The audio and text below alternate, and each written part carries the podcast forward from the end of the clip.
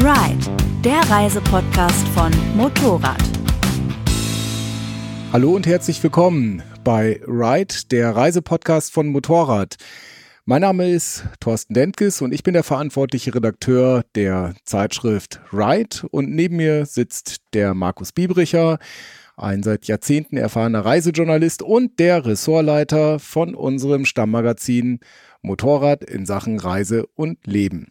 Ja, hallo, herzlich willkommen.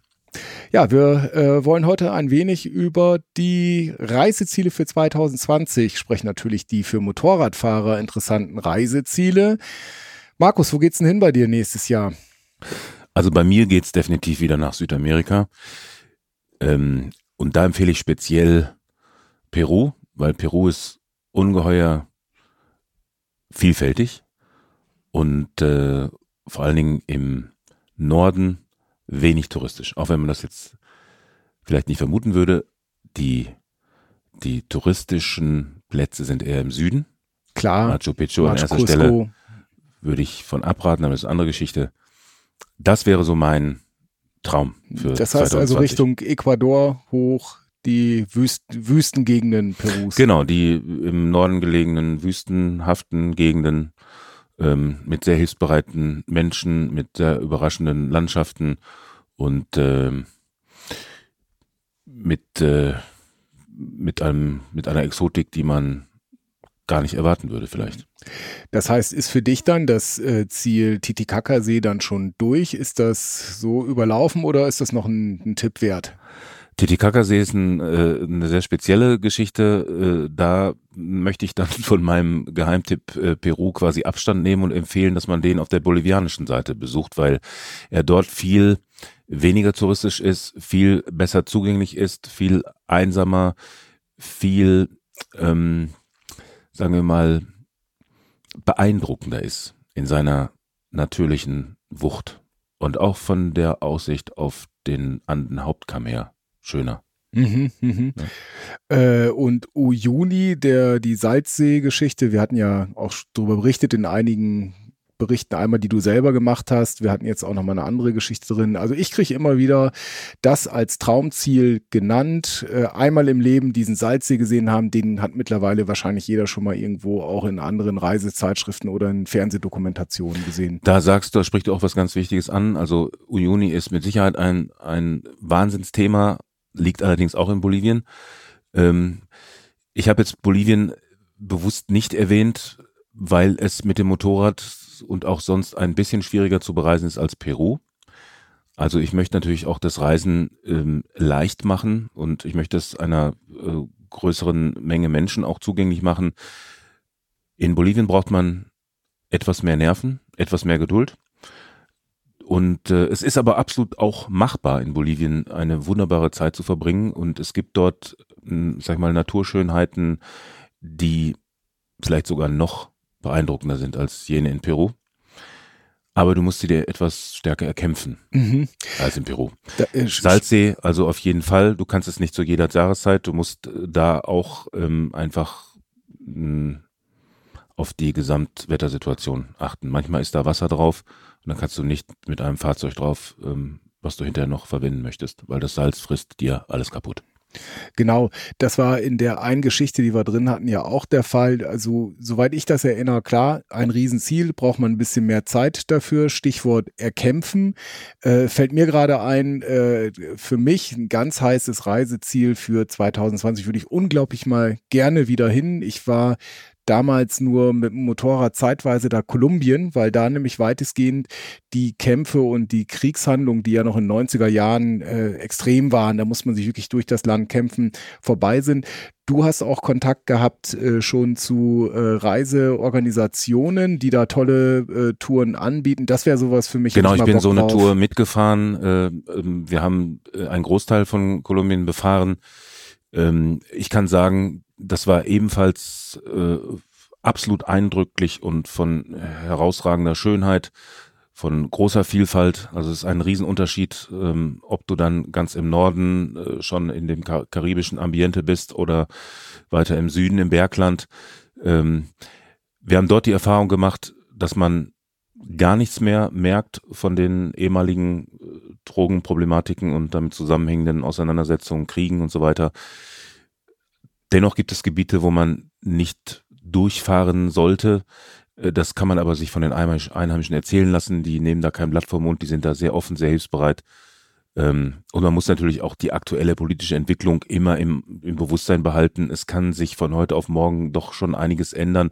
Es sind ja auch schon wieder äh, FARC-Zusammenschlüsse erfolgt, mhm. nachdem das FARC die ähm, Guerilla-Organisation. Genau, nachdem das ne? äh, mehrheitlich befriedet war, gibt's jetzt wieder kleine Ausbrüche, weil diesen Menschen, ähm, diesen Mitgliedern der ehemaligen äh, Widerstandsbewegung nicht viel anderes bleibt, wenn sie äh, nicht staatlich unterstützt werden als wieder zurückzufallen in ihren Drogenhandel, weil es ihre einzige Existenzmöglichkeit darstellt. Nichtsdestotrotz ein tolles Reiseland. Es gibt mehrere ähm, seriöse, gute, gar nicht so teure Anbieter von organisierten Reisen. Man kann sich aber auch individuell Motorräder ausleihen und ebenso wie in Peru das Land dann individuell erfahren. Ja, also für die, die nicht da waren oder jetzt keine Vorstellung von dem Land haben, der Wahnsinn daran ist, äh, man hat ja Karibik, also äh, super tropisches Lowland und du kannst aber hoch über die Hauptkämme. Äh, sicherlich ein spannendes Land ähm, und für mich ehrlich gesagt gerade so für Südamerika so ein bisschen auch so ein Uprising-Star, weil eben genau Bolivien vielleicht auch schon für die Fernreisenden teilweise etwas abgegriffen ist. Gut, Südamerika, viele Ziele. Was glaubst du denn, wenn wir jetzt mal bei den Fernzielen kurz bleiben, wo könnte man denn noch ein bisschen einfacher hin, weil du weißt selber, das ist ein Riesenakt, ne? darüber mit eigenem Motorrad sowieso und äh, einen Vermieter zu finden, wo, wo kann ich Sonne tanken, wo kann ich was Exotisches erleben und relativ einfach ein Motorrad mieten. Also noch einfacher als in Peru geht das in Chile zum Beispiel. Mhm. In Chile gibt's in Osorno einen, einen Riesenstützpunkt. Ähm, sowohl an organisierten Touren als auch an Leihmotorrädern. Die kannst du dir auch für einen längeren Zeitraum mieten. Ich empfehle immer, wenn du länger als vier Wochen bleiben willst, überlege dir den Transport deines eigenen Motorrades nach Valparaíso del Chile.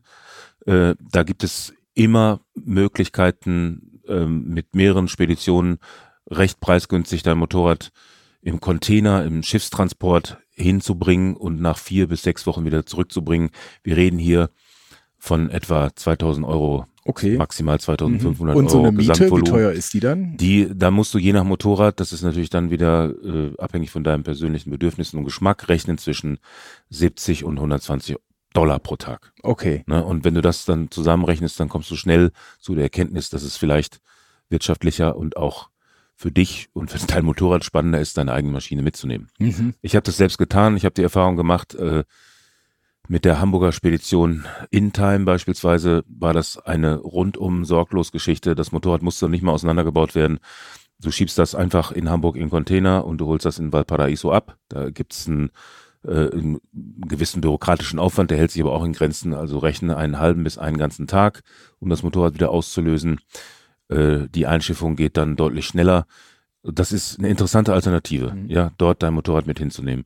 Das zweite Land, was man überhaupt gar nicht auf der Agenda hat, was aber dann nicht mehr zu, zu Südamerika, sondern zu Mittelamerika gehört, ist Guatemala. Ah, okay. Es ist ein mhm. unwahrscheinlich dramatisch schönes Land mit seinen 35 aktiven Vulkanen und ähm, mit seiner wahnsinnig abwechslungsreichen Landschaft. Es gilt als gefährlich. Also aufgrund da, der Banden wiederum? Aufgrund der äh, kriminellen äh, Tätigkeiten verschiedener Banden, aufgrund der Unfähigkeit der Regierung dafür für Ordnung zu sorgen. Aber da ist das Auswärtige Amt ähm, übervorsichtig, okay. möchte ich mal sagen. Also auch, äh, das gilt auch für andere südamerikanische Länder, beispielsweise Kolumbien, wir hatten es gerade davon ähm, da muss man nicht alles für bare Münze nehmen, was dort empfohlen wird. Da ändert sich auch sehr viel, sehr mhm, schnell mhm. und so schnell kommt das Auswärtige Amt mit seinen Reiseempfehlungen gar nicht hinterher. Und, und sag ja. mal jetzt aus Motorradfahrersicht, Guatemala ist Guatemala ja so groß mehrere. wie Hessen oder so, ne? Ist da überhaupt richtig was zu holen, Motorradstreckenmäßig? Absolut, absolut. Okay, das heißt, holen, wie lange, wie lange kann man da hinfahren, ohne sich zu langweilen? Boah, du kannst ja, also du, jetzt realistisch. Realistisch kannst ja. du da, äh, müsst, musst du da mindestens zwei Wochen bleiben, sonst kannst du es nicht erfahren. Ah, okay. Besser sind drei oder vier. Mhm. Und es gibt Möglichkeiten in, in Guatemala City und noch ein paar anderen Städten Motorräder zu mieten, zu ähnlichen Konditionen, wie ich sie gerade für Chile erwähnt habe. Ja. Und es gibt dort auch ganz toll organisierte Reisen. Also da gibt's wirklich ganz viel, was man nicht weiß. Apropos äh, organisierte Reisen, jetzt, das werde ich sicherlich nächstes Jahr leider nicht wieder machen, aber ich war dieses Jahr auf Kuba mit Edelweiss, auch nicht eine ganz günstige Tour, aber auch super, hat jetzt nichts mit Enduro und, und GS äh, mit der Nummer zu tun, sondern mit der Harley, äh, auch von meiner Seite aus echt ein heißer Tipp, weil Kuba mittlerweile ja schon so ein bisschen als ausgelutschtes Ferienziel missverstanden wird. Ich war auch ein bisschen skeptisch, ob ich da enttäuscht sein werde. Ist aber überhaupt nicht so. Ist ein wahnsinnig buntes, vielseitiges Land und wenn du irgendwo Latin Latino-Spirit einfangen willst und das Ganze verbinden willst mit Motorradfahren, geh dahin. Also super. Die Leute sind extrem zugewandt, neugierig, mit ein paar Brocken Spanisch bist du natürlich ganz weit vorn, aber es ist eine ganz andere Fahrt äh, oder eine ganz andere äh, Art der Motorradreise, vielleicht weniger fahrtechnisch oberspannend, aber du hältst irgendwo an und es bilden sich Trauben um dich herum, du kommst überall mit den Leuten ins Gespräch und wer ein bisschen die Befürchtung hat, dass Kuba so, naja, irgendwann dann doch äh, von den USA mal übernommen wird, der sollte dann doch so ein bisschen mal seine Koffer packen. Kann sein, dass es noch ein paar Jahre gut geht. Ich glaube, momentan haben sie wieder ein paar Probleme. Aber auch dort gibt es organisierte Touren und was ich dann auch erfahren habe, man kann sogar vor Ort auch Motorräder mieten. Ist mit ein bisschen Aufwand verbunden, aber die Adressen gibt es. Man kann sich dort organisieren und es ist eine Tip-Top-Geschichte, wenn man mal so in zwei, drei Wochen, ja, Wahnsinnsurlaub erleben will. Aber wie gesagt, hat wenig zu tun mit der Bolivien-Peru-Nummer, wenn man dort äh, eher Offroad orientiert ist, da wird man auf äh, Kuba eher enttäuscht sein. Also das Tolle an, an äh, Bolivien, Peru, äh, Chile oder von mir aus auch äh, Kolumbien ist ja die Tatsache, dass man diesen tollen Wechsel hat, äh, diesen wahnsinnigen Wechsel zwischen dramatischen Küstenlandschaften und hochalpinen Berglandschaften. Ne? Und da, da ist in beiden Regionen mh, auch sehr unterschiedliches Wetter gibt, kann man dann von der einen auf die andere ausweichen, äh, ohne dass äh, man weniger spannende Erlebnisse hätte. Das äh, ist das absolut Reizvolle daran. Ne? Also man, man ist da mh, klimatisch ähm, sehr flexibel. Ne? Äh, da stelle ich mir vor, dass es auf Kuba dann ein bisschen einfacher ist, weil da äh, herrscht dann eine Großwetterlage und mit der musst du dann Vorlieb nehmen. Ne, das ist eben der Vorteil in dem Andengebiet, wo die Anden relativ nah äh, am Pazifik doch äh, sind, also wo du innerhalb von 200 Kilometern dann von 4000 auf Meereshöhe kommen kannst und wieder zurück. Das ermöglicht dir eine mhm. große Flexibilität und Freiheit. Ne? Das ist ein weiterer Vorteil. Ja, mit was äh, für einem Motorrad würdest du dann äh, dort hinfahren? Was wäre so dein also ich, Favorite? Ich habe ja wirklich da Motorräder jeder Couleur bewegt quasi. Ich habe dort äh, mit der modernsten 1200er GS agiert, habe dort äh, schwere Maschinen gefahren und habe auch leichtere Maschinen gefahren. Muss feststellen, dass schlussendlich es ist eine Binsenweisheit, aber es ist immer überall das Gleiche. Je härter das Gelände wird, desto mhm. glücklicher bist du über jedes Kilo, was du weniger wuchten musst. Das heißt, wenn du nicht über die ganz harten Andenpässe fahren willst, äh, wenn du nicht äh, in Guatemala auf oder zumindest an, an den Flanken der Vulkane emporklettern möchtest, dann ist eine 1200er GS sicherlich toll. Das gleiche kannst du mit einer alten Honda Transalp machen. Mhm. Das gleiche kannst du, wie in unserem Fall aber auch, was weiß ich, mit einer etwas modifizierten F650 Dakar machen. Das ist ein Einzylinder, der hat 50 PS. Wir waren mit zwei Personen und Gepäck voll auf zu Genüge bedient mit diesem Motorrad. Das konnte alles. Mhm. Es konnte es nicht so schnell und nicht so brutal in der Beschleunigung wie jetzt größere Motorräder, aber du bist überall hingekommen. Es hat überall funktioniert. Es frisst jeden Sprit. Es gibt auch Regionen mit schlechten Sprit dort. Gerade in Bolivien ultra schlechter Sprit. Ähm, und das würde ich empfehlen. Ich würde empfehlen tatsächlich ein, ein, eine äh, etwas leichter geratene Enduro, die ein bisschen Fahrwerksreserven hat und äh, die multifunktional ist. Du kannst da wochenlang Asphalt fahren, aber wenn es dann mal ins Gelände geht und wenn du dich mal ein bisschen festfährst, das kann immer passieren, dich verirrst oder im Dorf mal äh, auf matschigen Gefilden wenden musst, bist du besser bedient mit einer leichtgewichtigeren multifunktionalen Enduro. Fällt mir gerade ein, dann können wir auch mal auf einen anderen Kontinent wechseln, aber äh, apropos Maschine und eigentlich egal, äh, was für einen technischen Stand das hat. Äh, Ladakh, ganz äh, spannendes Ziel im Norden Indiens, Himalaya-Traum, ist mir jetzt an allen Ecken und Enden begegnet. Alle möglichen Leuten waren da, ich noch nicht. Vielleicht muss ich da dann nächstes Jahr hin.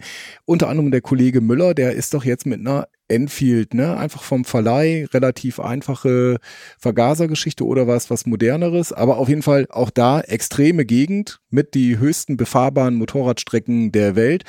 Die Motorräder sicherlich nicht auf dem Standard von der aktuellen GS, aber bleibt der Fahrspaß auf der Strecke. Du hast schon gemacht, du bist, ich mit der, schon gemacht. du bist schon mit einer Enfield. Ich bin auch mit einer Enfield in Indien gewesen, aber du warst da mhm. oben in den hohen Gefilden. Genau, ich war äh, in Tibet, sagen wir mal, jetzt in den hohen Gefilden und habe da aber eine 660er Yamaha gehabt und, und eine L50er BMW Dakar, äh, Entschuldigung, eine Adventure. Das war grenzwertig, ähm, hat aber gut funktioniert. Letztendlich, wir waren mit diesem Motorrad äh, sogar auf dem Mount Everest Base Camp. Mhm. auf wie viel Meter Höhe? Das ist auf 5380 oder sowas. Okay. Ne, das geht. Wir waren danach noch an einer höheren, höheren Stelle, allerdings mit der leichteren Yamaha. Luftprobleme gehabt? Natürlich Luftprobleme gehabt. Äh, das Motorrad hat auch Luftprobleme gehabt, mhm. obwohl es ein Einspritzer ist. Und ähm, du merkst einfach dann in diesen Höhen, dass wirklich noch nicht mal jedes Kilo, sondern äh, jedes Gramm im Prinzip zählt. Ja, weil es kann sein, aufgrund deiner nachlassenden Kondition, dass das Ding dann mal umkippt und dann müsst du es aufheben, viel Spaß dabei. Das ist also nicht so easy. Aber wo du gerade vorhin Ladakh erwähnt hast ähm, und ich jetzt vom Thema Tibet mal wieder abkomme, weil ich glaube, Tibet ist zurzeit nur sehr schwer mhm. mit dem Motorrad als Individualreisender zu befahren. Du brauchst also, das gehört zu China und du brauchst einen Guide und äh, du musst zahlreiche Kontrollstellen passieren. Also es ist momentan nicht unbedingt so einfach. Also das ist ein wahnsinniges Land äh, zum Erleben. Aber ähm, Ladakh oder der Norden Indiens steht dem jetzt nicht in so viel nach. Von daher kann man das auch äh, mit der dort sehr leicht ähm, zu bekommenden Enfield Bullet 350 oder 500 machen. Das ist ein Motorrad, was konzeptionell 60 Jahre alt ist, was aber immer noch hervorragend funktioniert, was jeder Dorfschmied reparieren kann, wenn es mal defekt sein sollte, was nicht so äh, wirklich unhäufig der Fall ist. ähm, oder was häufig der Fall ist. Blöd ausgedrückt jetzt. Das ist ein, ein Motorrad, was keine klassische Enduro ist, aber so ein Allrounder, mit dem die Menschen schon in den 40er oder 50er Jahren des letzten Jahrhunderts hervorragend überall durchgekommen sind. Das bockelt und äh, kracht ein bisschen, da bricht auch mal was ab, aber es kommt letztendlich überall durch. Und einige Vermieter haben jetzt auch schon diese ja doch aktuellere Enduro von Royal Enfield, nämlich die Himalayan im Angebot. Das ist ein 400 Kubik Einzylinder, der dann noch besser geeignet ist für die zumindest Offroad-Sektion, Flussdurchfahrten und was einem da alles blüht, wenn man da ein bisschen rumfahren möchte und einfach ein paar Meter machen möchte, ist mit so einer Himalayan sicherlich bequemer und da kann, können auch wirklich äh, kleiner gewachsene Menschen beruhigt aufsteigen. Die hat einen ultra tiefen Sitz, trotzdem, dass es eine Enduro ist. Ist wahrscheinlich die wenn man so will, auch damenfreundlichste Enduro, die es überhaupt gibt. Ne? Und ähm, das kann man machen. Also das ist sicherlich, wenn man Klar. Asien und, und äh, die Himalaya-Vorlandschaften mag, das Nonplusultra. Habe ich auch schon festgestellt, äh, am Motorrad äh, sollte es eigentlich selten scheitern, gerade wenn du sagst, leicht zugänglich und leicht handhabbar und easy going. Äh, wenn es jetzt nicht so, so ein 100 Prozent ähm, Motorrad Once in a Life Urlaub sein soll. Selbst in Thailand kannst du ja einfach auch diese, diese, mit diesen großen Rädern, diese Rollerline oder eine ganz leichte Enduro, hatte ich auch schon so eine 250er in, in, in Laos, ähm, da erlebst du ja, kommst ja ganz nah ran an die Leute. Du kommst ja in die ja. kleinsten Bergdörfer. Da war dann schon so ein, sage ich mal, eine Versis, äh, eine Spur zu viel. Und das sind natürlich auch Ziele, die jetzt für den Normalverbraucher relativ einfach zu bereisen sind, weil da natürlich wahnsinnig viele Flüge hingehen und du findest die Vermieter an jeder Ecke. Mhm.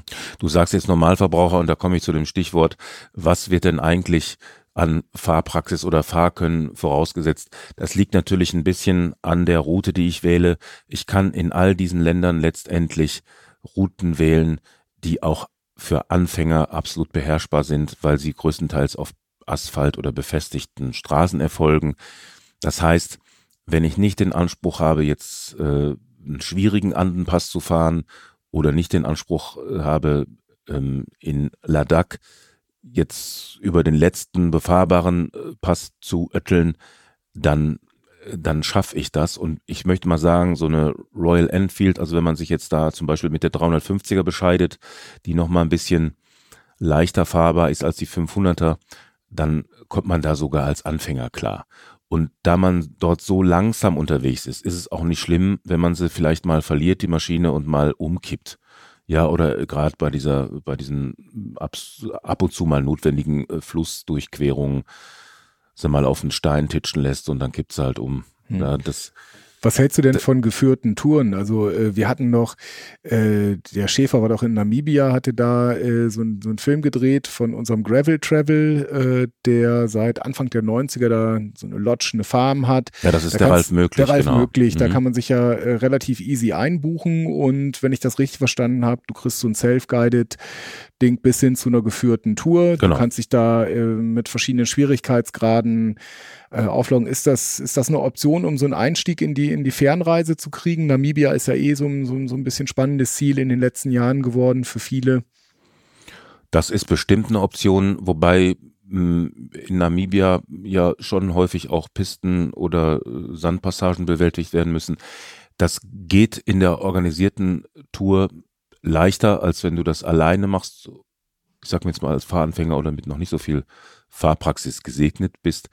Dann geht's in der organisierten Tour in der Gruppe unter, unter Betreuung und Aufsicht der Tourguides, die dann mit dabei sind, sicherlich leichter. Ähm, grundsätzlich ist es abhängig von der Firma, die das organisiert. Es gibt ähm, durchaus auch bei der Firma, die du äh, vorhin genannt hast, hattest anspruchsvolle Touren, die aber dann immer als solche auch gekennzeichnet sind. Also mhm. da kannst du dir dann wirklich das für dich passende, passende Profil raussuchen.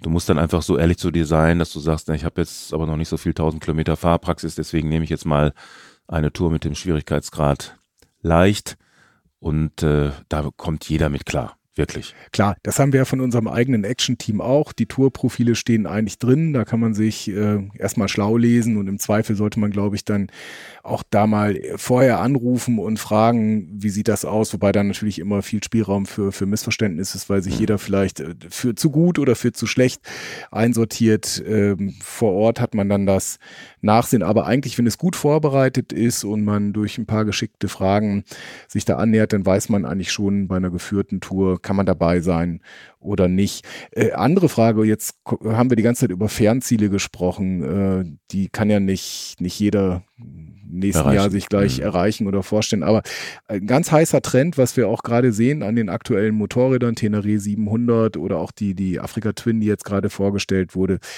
äh, das Adventure-Reisen, also sprich die, die 50-50 Aufteilung zwischen Offroad und Straße, Gelände und sich äh, mal wirklich ein bisschen abseits der der Zivilisation zu bewegen. Äh, was würdest du sagen, was wäre da ein guter Einstieg, um da mal so vorzufühlen? Du hast so ein Motorrad, du kaufst dir irgendwie sowas, dann heißt es ja nicht gleich, dass du damit irgendwie bis nach Bolivien durchstartest, sondern wo, wo kann ich hier am besten erstmal ein Reiseziel in der Nähe oder ein gut erreichbares wählen, um zu sehen, ist das was für mich oder wie kann ich mich am besten rantasten? Was wäre so dein Tipp, wenn du einen Adventure-Bike hast? Wo würdest du zuerst damit hinfahren hier? Also ich würde mich dann erstmal langsam rantasten an diese Offroad-Materie ähm, ne, mit einer 230, 40, 50, je nach Version schweren, kiloschweren Afrika-Twin äh, kannst du nicht in richtig hartes Gelände. Ne, mit der 700er Tenere vielleicht schon ein bisschen eher, aber auch da ist irgendwann Schluss, weil da die wiegt auch 207 Kilogramm und das ist für richtig schweres Gelände eigentlich immer noch viel zu schwer.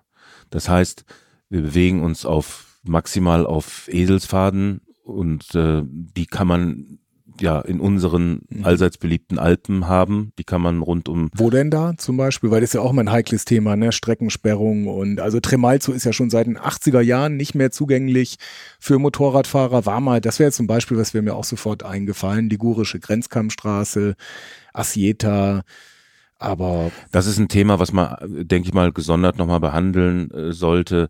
Wo ist es heutzutage in den Alpen äh, legal, ähm, noch ein bisschen Offroad zu fahren?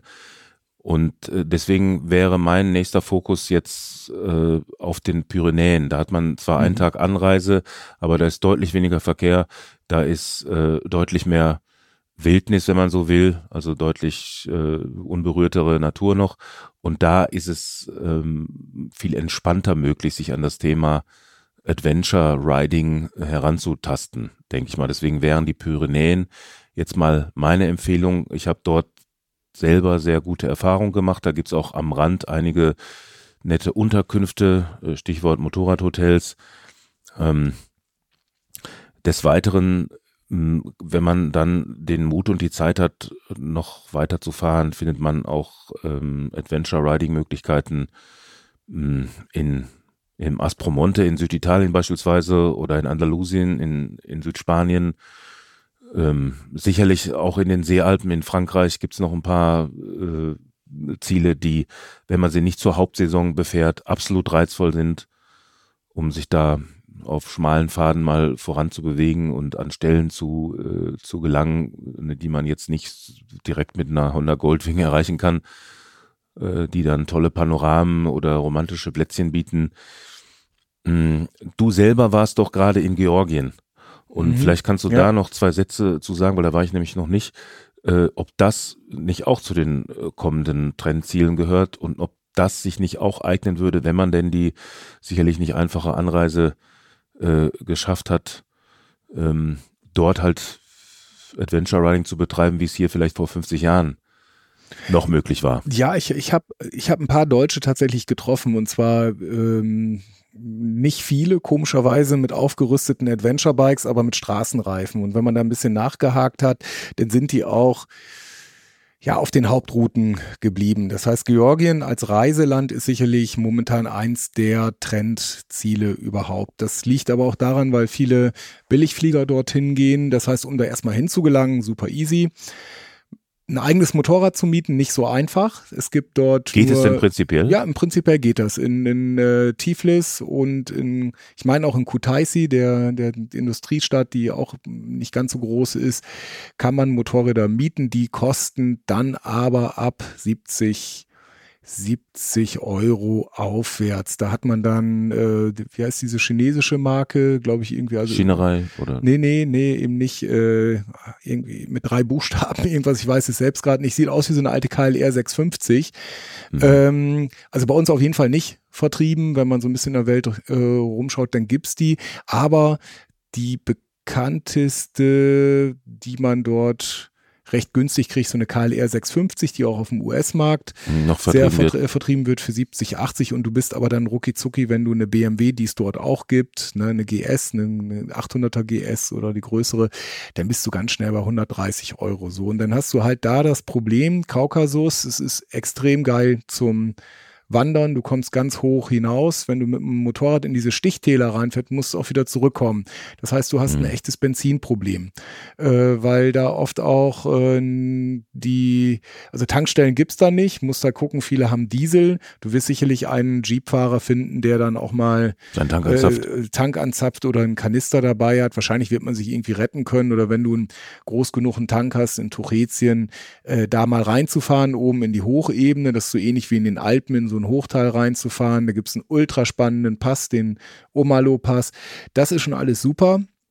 Aber ansonsten bist du unten mit sehr viel Verkehr, mit sehr viel verrückten Autofahrern, die wirklich verrückt sind. Und da haben wir, glaube ich, einen ganz guten Vergleich von äh, Südamerika über Italien nach, nach Asien. Und das waren für mich so mit die, die verrücktesten Autofahrer.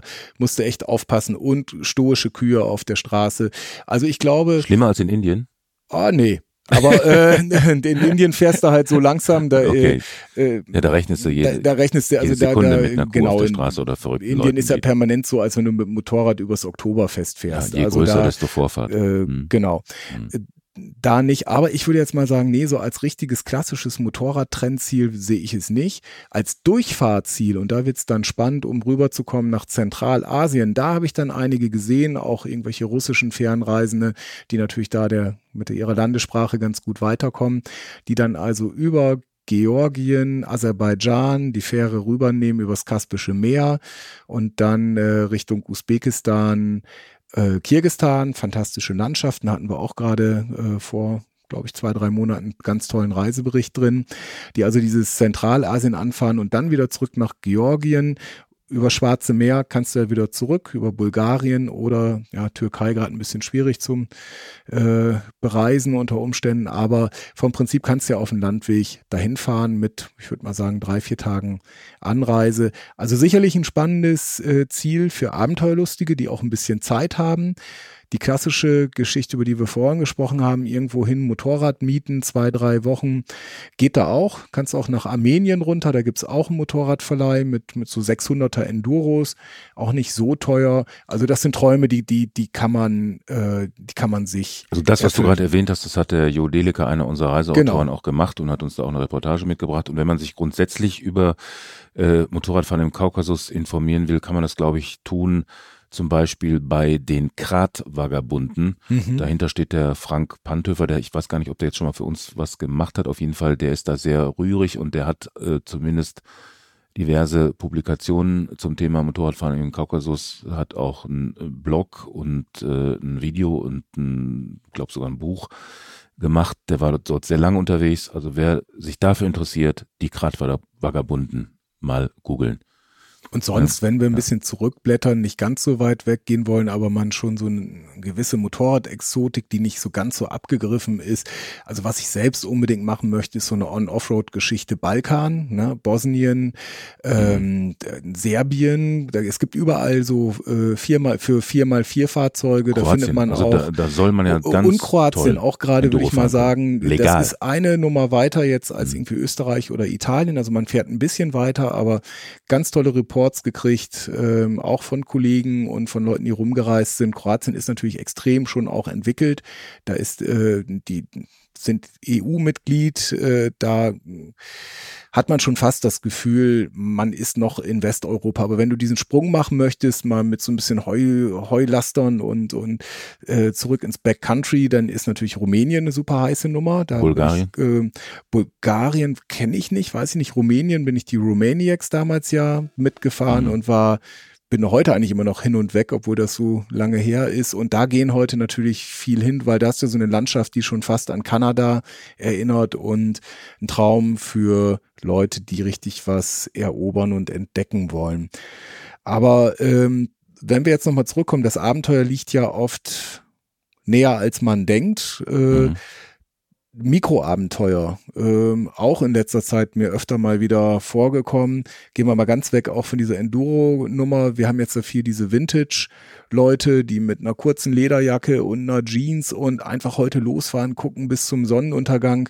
Äh, kann natürlich auch eine Tour in den Harz ein wahnsinniges Abenteuer sein, wenn man es entsprechend gestaltet. Mhm. Also wenn man nicht äh, zu den touristischen Stoßzeiten unterwegs ist, dann kann man fast in allen Mittelgebirgen Deutschlands seine Mikroabenteuer erleben. Ne? Ich empfehle da zum Beispiel auch die Eifel, da, das, das sieht auch manchmal aus wie in Kanada. Da hast du auch äh, beispielsweise am Ruhrsee hast du Fjord-Eindrücke äh, wie in Norwegen. Also das ist schon irre. Oder den Harz, wie du sagst, äh, oder den Thüringer Wald, ja. Da gibt's wirklich, wie gesagt, in fast jedem Mittelgebirge gibt's tolle Motorradstrecken.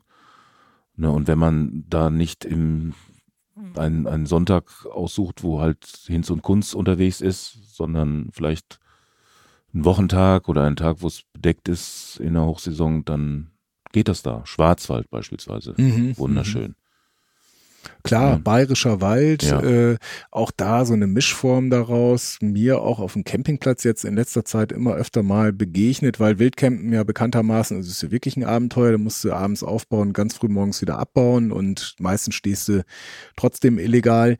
Aber äh, spannend ist, was ich auch im bayerischen Wald in Viechtach, da, äh, die haben das schon, schon länger, das ist so, so, so eine Mischung aus Glamping, Kanufahren, kannst du auch als Motorradfahrer gut hin, weil der bayerische Wald mit rüber im böhmischen Wald zu fahren, klasse Sache ist. Definier mal so eben den Begriff Glamping für die, die es nicht kennen. Äh, genau, Glamping, das heißt, du hast nicht unbedingt dein eigenes Zelt dabei oder du bist nicht unbedingt der Typ für auf einer harten Matte liegen, äh, zu liegen, sondern da gibt's dann so Fässer, oder irgendwelche in die Bäume gehängten Zelte oder so Glaskugeln mit einem wahnsinnigen Panorama, habe ich übrigens in Georgien auch gesehen. Ähm, also eine Form des Nicht-Hotelurlaubes, was dir aber mehr Komfort bietet, als du das mit deiner Zeltausrüstung, die du vielleicht auch erstmal selber erwerben musst, haben kannst. Also du bist irgendwie unter freiem Himmel, ist für viele eine tolle Alternative, weil du kannst natürlich mit dem Motorrad mit einem recht kleinen Gepäck anreisen.